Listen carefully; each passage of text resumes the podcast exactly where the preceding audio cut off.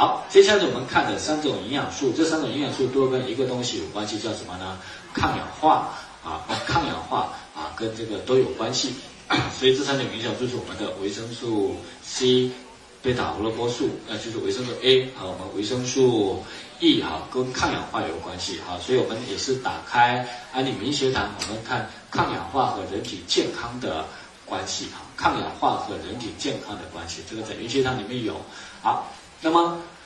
人体呢，很多的氧化损伤是受自由基的攻击而产生的啊。那么自由基是什么概念呢？自由基就是一些具有不常对电子的化学基团在体内漫游，损伤任何以及接触的细胞组织，直到遇到像 C、E、贝塔胡萝卜素等抗氧化剂将它综合掉啊。这是我们谈的抗氧化。那么抗氧化和自由基概念，人体的老化学说非常多，有有一些是染色体的端粒学说啊，一个细胞呢分裂二十次之后，那个端粒短了，它就不再分裂了，人就老化了，所以这是一个学说。那么那个自由基学说呢，是大部分专家学者呢都能够认可和认同的，影响人体老化的一个学说。那自由基和营养学结合在一起呢，也是近这一二十年来呢刚刚发展的一门呢跨界。学说啊，如果你想看的话，你可以看一本书叫《自由基营养学》啊，自由基它必须跟营养学挂钩在一起，效果才会好啊。所以这是我们自由基和身体的关系。那什么是自由基呢？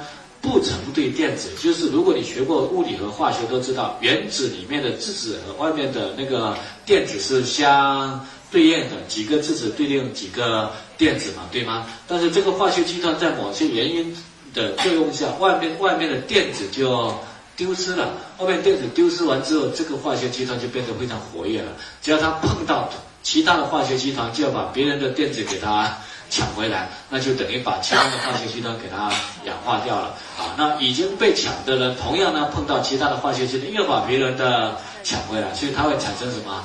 链式化学反应，所以它是非常活跃的一一类化学基团。那一直碰到了像抗氧化、像维生素 C、贝塔胡萝卜素和 E 的时候，它才能够终止掉这个链式反应的过程。哈，所以这是我们谈的呢自由基的概念。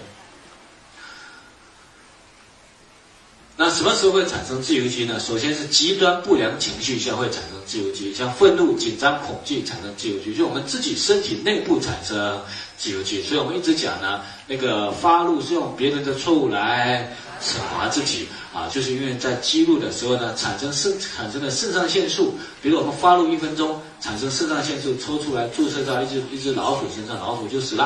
啊，所以呢，这是发怒，就是用别人的错误来惩罚自己，而且身体会产生大量的自由基啊。所以我们看到那些经常发怒、脾气不好的人，一般老化速度都比较快一些。那么还有一些人，你没有看到发脾气，但是呢，他还是有脾气，叫忍着的。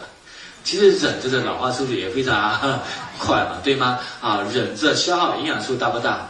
大的，忍着消耗的 B 族的量也非常。大的这样理解吗？啊，所以不要忍着，你的包容性要强一些嘛，所以才会呢啊，身体才不会有产生足够的啊大量的自由基的出现，所以不要忍这样好不好？啊，当然我们吃也是，中午看到喜欢的，哎，喜欢吃肉，要不要吃一点？要。最怕的是你喜欢吃肉，然后呢，哎呀。好像我比较胖的，不吃，等他忍着。我跟你讲，忍着，那你会更胖，这样明白吗？你一忍着，消耗 B 的量大不大？一忍就消耗 B 的，这样明白吗？一忍住，脑袋压力就大，压力大，消耗的 B 的量就大。那你那消耗的 B 的量比你吃一块猪肉消耗的 B 的量那大多了，这样明白吗？所以看到好吃要不要吃一点？要吃一点，就会产生快乐。激素啊，那快乐激素有愉悦感，这样理解吗？愉悦感身体就健康了，这样理解，不要忍，这样理解吗？啊，当然不能超过一定的量啊，不能超过一定的量啊，这是我们顺便说一下。好，所以这是我们讲的极端情绪产生自由基，还有呢外部条件，紫外线、X 射线、电磁波、致癌物质、药物、酒精、污染物都会产生自由基。好，自由基呢无处不在。好，那么自由基呢？可以造成氧化损伤，可以攻击人体的细胞组织，造成连锁反应，引发各种慢性疾病，包括动脉硬化、中风、心脏病、白内障、糖尿病、癌症、等等啊，这些都是自由基造成的。具体来说，自由基给人体造成的危害有哪一些呢？首先，第一个，它会侵蚀人体的复制中的基因啊。自由基呢，我们身体，比如说我们肺，肺泡细胞是用来干什么的？呼吸的，对吗？所以我们肺泡细胞具备什么功能？呼吸的功能。所以肺泡细胞旧的。去了之后，新的就要形成，对吗？新的形成就有肺泡细胞的里面的模板，叫 DNA 做模板，再制造出一个新的肺泡细胞出来。那这个肺泡细胞同样具备了什么功能？呼吸的功能了，对吧？但是呢，在制造这个模板，在用这个模板制造新细胞的过程当中，如果这个 DNA 碰到什么呢？自由基了，那就会把这个信息就给它改掉了。那么这个信息改掉之后，以改掉的信息制造出来的细胞，那叫什么细胞？已经不是肺泡细胞了，对吧？不具备了呼吸的功能了，所以这个细胞叫什么细胞？叫什么细胞？我们正常把它叫做突变的细胞，或者叫做变异的细胞，突变或者变异的细胞，对吧？OK，那突变变异的细胞，我们人体免疫系统会把它清除掉。那如果免疫系统比较低下的话，这些突变的细胞就会慢慢的越来越多，就就会呢聚集在一起，就形成什么呢？肿瘤了啊，还没有到癌，聚集在一起就形成肿瘤。所以你看，肿瘤细胞是哪里来的呢？正常的细胞突变完之后变成。肿瘤细胞了，那这个时候就叫良性肿瘤。我们最怕的是这个肿瘤再在自由基的作用下，然后溃烂发炎的情况。那这个时候，这个肿瘤细胞开始自我分裂，肿瘤细胞开始自我分裂的时候，那就是什么呢？恶性肿瘤了。恶性肿瘤我们所说叫做什么呢？癌症的。所以癌症的哪里来呢？最怕的就是什么呢？肿瘤细胞自我分裂，那就是癌症。能理解吗？正常肿瘤。和突变细胞，每个人体内都有，对吧？每个人体内都有。我们最怕的是这个肿瘤细胞又在自由基情况下又变发炎啊、溃疡啊、内部产生问题啊，又变成那个变异的细胞，对吧？所以我们说自由基和癌症有关系。那自由基也会攻击我们的免疫系统，产生什么呢？各种各样的囊泡、囊肿。以及呢，我们身体呃皮肤表面的什么东西呢？皱纹，这跟自由基有关系。然后自由基也会碰到我们各种各样的组织，它会攻击我们的机体组织。啊，机体组织一攻击完之后，我们机体本来是好好的，受到自由基攻击之后，就非常容易变成什么呢？硬化掉，比如说肝硬化、肝纤维化，所以造成我们组织的纤维化。而组织一旦纤维化之后，就会产生各种各样的。炎症，比如说关节炎，关节被自由基侵蚀之后就硬化，硬化之后就会产生炎症，所以会产生各种各样的叫非菌性炎症。而非菌性炎症呢，是身体老化的一个非常重要的原因。呃，这两天课程一定要理解一个东西，叫做非菌性炎症，就不是因为细菌感染引起的炎症，叫非接近炎症。啊，举例一下，比如说我们痛风。痛风呢，是因为呢，我们的尿酸浓度高，尿酸结晶体在关节累积了。那么尿酸结晶体在脚部关节累积越来越多之后，这个关关节是不是开始出现损伤了？关节损伤之后，身体免疫系统认为这一个关节损伤就已经坏掉了，就要把它干嘛呢？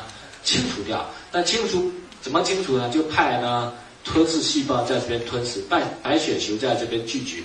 那聚集的时候，能不能把它吞掉呢？吞不掉怎么办？派更多的白血球在这边，所以我们就会产生什么痛风性的炎症了。那这个炎症是细菌引起的吗？不是的，所以叫什么呢？非菌性炎症。比如说你肺部有硬化，那么就有炎症。那炎症要么就红肿，要么就有积液的出现，这个叫非菌性炎症。肝有肝硬化也会产生炎症，子宫有肌瘤会有炎症，甲状腺结节会有炎症啊。所以身体的老化跟什么有关系？非菌性炎症有关系啊，明天我们再跟各位谈详细谈这个概念啊，这个概念很重要，这个概念你懂了，那么接下去这两天的课程你才会给它贯通起来。对对，身体的非菌性炎症要理解哈，就这些炎症不是由细菌引起的，是因为我们组织老化引起的。还有呢，那个它还会呢侵蚀什么呢？血液中的脂肪啊。包括胆固醇在内啊。脂肪如果被氧化，所有的脂肪也包括胆固醇啊，胆固醇也是脂肪的一种啊啊，被氧化之后呢，我们都把它叫做什么呢？只要脂肪被氧化掉之后，我们都把它叫做过氧化脂质。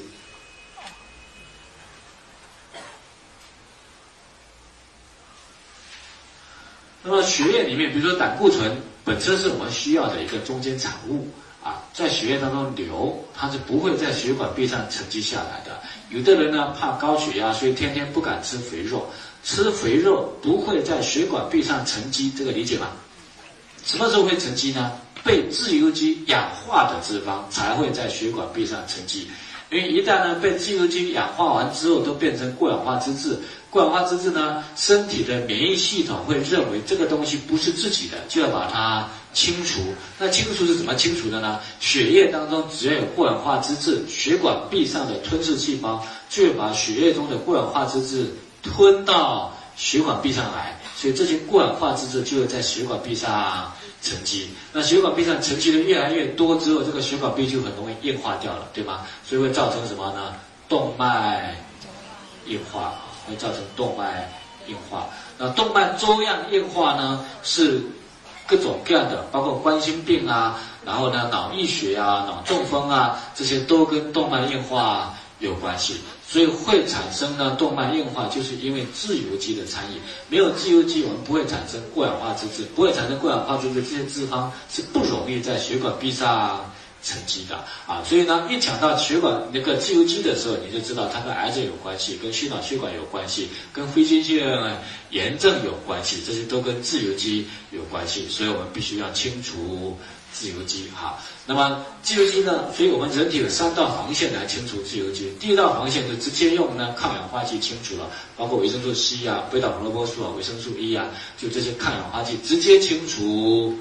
自由基是第一道防线，第二道防线呢，就是我们各种各样的酶，这些酶呢，就像超氧化物激化酶、谷胱甘肽过氧化物酶和、过氧化氢酶，这清除什么东西呢？清除呢已经被自由基氧化掉的，像过氧化脂质啊，啊，像糖基化，就清除被自由基氧化的物质。就这些酶，那第三道防线呢是做什么用呢？就直接去去除修复细胞中损坏的部位，那包括脂肪酶、肽酶和蛋白酶啊。所以脂肪酶呢就分解脂肪，肽酶呢是分解多肽的哈。所以这些呢它就会容易呢去修复已经坏掉的细胞。所以人类这三种呢就开始去修复我们的身体了，对吧？OK 好，这边啊。同时这样讲一个肽的概念，因为有时候外面你会发现有一种物质叫小分子肽，有一种公司，你说肽是什么东西呢？蛋白质分解完之后的短链就叫做肽，我们叫把它叫做多肽啊。那多肽再分解就变成什么东西呢？氨基酸。那有一家公司呢，它的技术呢就是把蛋白质切割成什么？多肽啊，那开始卖。那多肽因为分子量比小，那个蛋白质小，所以它叫做小分子肽啊。然后小分子肽呢，就告诉你可以治百病啊。很多人问我说，有什么跟我们的那个这个基因有差别吗？我说那差远着呢。小分子肽呢，就是随便把蛋白质切割掉，就它不切，我们吃到体内会不会分解掉？不切我们也分解掉。所以小分子肽的功能就等同于吃蛋白的功能，这个理解吗？而且还要判断它九种氨基酸。有没有齐全呢？不齐全的话，那跟我们吃植物蛋白是一样的啊，所以没有其他的功能，功能跟蛋白质是一样的，因为它做不到定向切割，这明白吗？我们叫生生物酶定向切割技术，要几个氨基酸，哪几种氨基酸我们都能够把它做出来的，这个才是直接吸收的，对吗？肽到体内还要再分解成什么东西？氨基酸，跟吃蛋白是。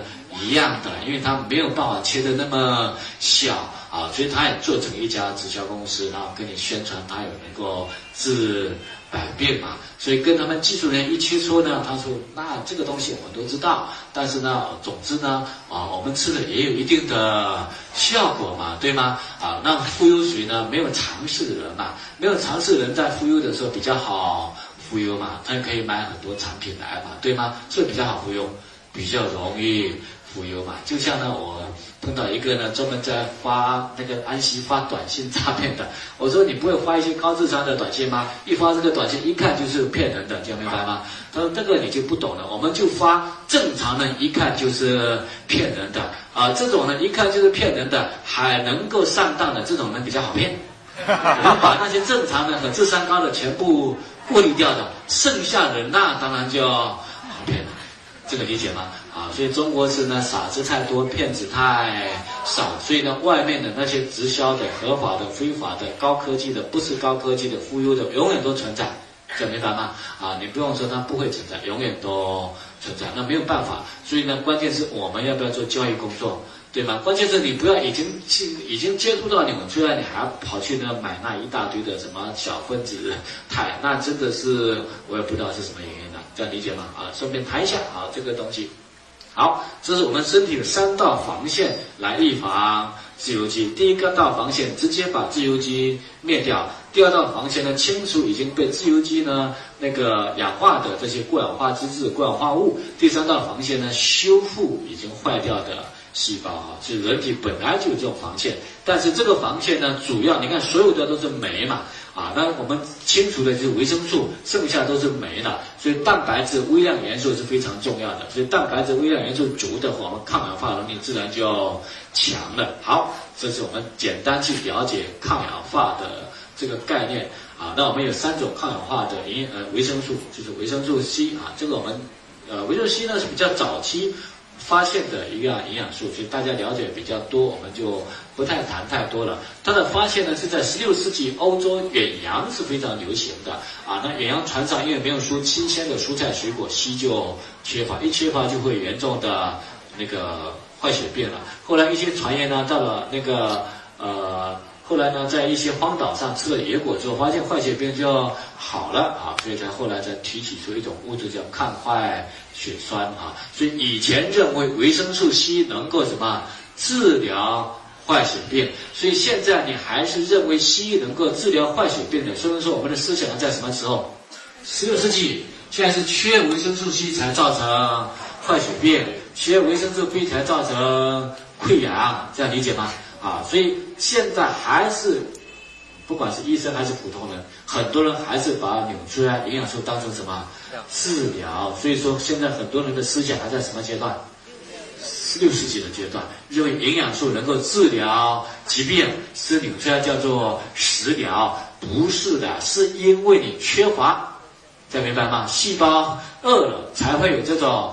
症状，所以我们希望我们一定要传递这样的一个概念，你不要把纽崔莱讲成治病，因为纽崔莱讲成治病，病好了人家就不吃了，对吗？病好了就不吃了，吃没效果也不吃了，所以讲成治病的话，不管什么阶段他都不吃了。所以他而且呢，你一旦讲成病呢，你就你是很难跟专家学者讲得清楚的，这样明白吗？因为没有一种药能够治好糖尿病。也没有一种药能够治好高血压，没有一种药能够治好类风湿，没有的。如果有的话，你就是诺贝尔奖了。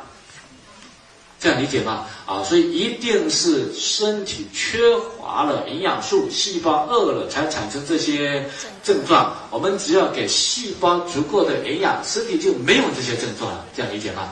所以没有药能够医好这些问题的这些症状的。因为这些症状都是怎么出现的？饿的症状，这样理解吗？饿的症状，所以你要传递这样的一个理念和概念和观念，而不是单纯来你高血压，我可以帮你调好，没有这个概念的。所以呢，明天下午会跟各位谈的就是高血压、糖尿病的原理怎么形成的。你把原理谈清楚了，人家自己去调，这明白吗？不是我们很。厉害啊！上次在苏州，一个领导人说呢，碰到张海清活到一百岁。我说这个跟张海清没关系，关键是你能够碰到纽崔莱，又有自己的概念，你就可以活到几岁？一百岁了，这样明白吗？OK，好，所以说我们这是谈的硒的概念。好，那么硒第一个是抗氧化功能，抗氧化功能会让我们血管内壁光滑，那么就比较不容易沉积。第二个，一分子的硒可以连续消灭两个自由基啊，所以硒有抗氧化功能。促进胶原蛋白的合成，这个我们已经讲了啊，因为胶原蛋白是属于我们体内细胞一个一个细胞要组成起来，就需要胶原蛋白哈，就像我们的砖砌起来之后中间要有水泥是一样的。那硒会促进胶原蛋白的形成，胶原蛋白不够，身体会有很多问题的出现。我们已经谈了胶原蛋白了，好啊，包括牙龈出血啊、皮下出血啊，很多地方就会出现这些问题。好，那硒有解毒功能，促进肝脏排铅排生，改善铁、钙和叶酸的利用。铁要吸收，钙要吸收，必须维生素 C 的参与。没有硒的话呢，铁和钙也没办法吸收。所以市面上的钙，如果单纯的钙，吸收率是非常不高的。我们的钙除了钙、镁之外，还有什么？紫花苜蓿浓缩素。所以紫花苜蓿浓缩素里面一定会有什么？维生素 C 啊。所以我们是一颗全息的营养素，这个理解吗？全息的营养素。好。啊，促进铁的吸收，改善脂质和内脂，特别是胆固醇代谢。硒会加强胆固醇呢，变成胆汁酸，通过胆汁呢排出体外，预防呢心脑血管疾病。啊，所以我们的维生素 C 用的是紫花呃那个针叶樱桃浓缩素和那个柑橘浓缩素哈，所以是天然的复合维生素 C。它跟药店里面的单一的 C 呢是不一样的，价格也是差非常。多的，因为单一的硒，第一个是化工合成的，容易有杂质，不能够长期吃；第二个呢，它的那个生物价水平比较低，就是消化吸收是比较低的；第三个，它里面没有促进硒吸收的类黄酮啊，所以它就不均衡，所以不能够做些长期吃。所以我们才为什么用针叶樱桃浓缩出来的成本和化工合成的成本差多还是少？差非常多的。如果化工合成的可以代替呢？那个水果的话，我们都不用吃蔬菜水果了，对吧？OK，所以它代替不了的，好，所以我们说这是我们扭出来的维生素 C，它能够直接杀灭、协助抗体杀灭细菌、病毒，对抗感冒、医疗、呃预防和治疗的细菌病和病毒性感染疾病有效。所以呢，只要是病毒、细菌感染、感冒的时候，你都可以吃大量的维生素 C 啊。什么叫大量啊？十克以上就叫大量的，十到二十克左右。好，解解毒和。抗癌啊，因为防止体内亚硝胺的形成，降低胃癌和其他部位癌症的风险。